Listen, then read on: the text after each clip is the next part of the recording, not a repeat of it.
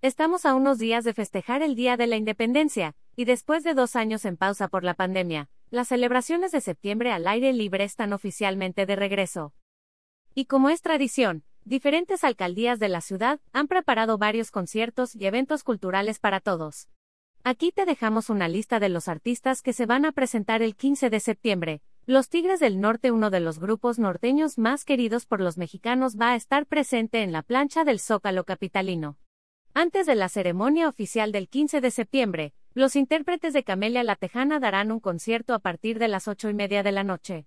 Los Ángeles Azules y Merenglas desde Iztapalapa para el mundo. Los Ángeles Azules estarán deleitando a todos con sus cumbias a las 12 a.m. en la Alameda Sur en la alcaldía Coyoacán.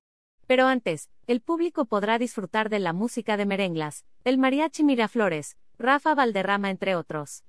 La Sonora Santanera y Río Roma, los intérpretes de Perfume de Gardenias junto con el dueto Río Roma amenizarán las fiestas patrias en la explanada de la Alcaldía Benito Juárez a partir de las 17 y 15 horas moderato. Caló y el Mimoso en la Alcaldía de Venustiano Carranza. El detector de metal, Caló y el Mimoso serán parte de los conciertos gratuitos que se ofrecerán el 15 de septiembre.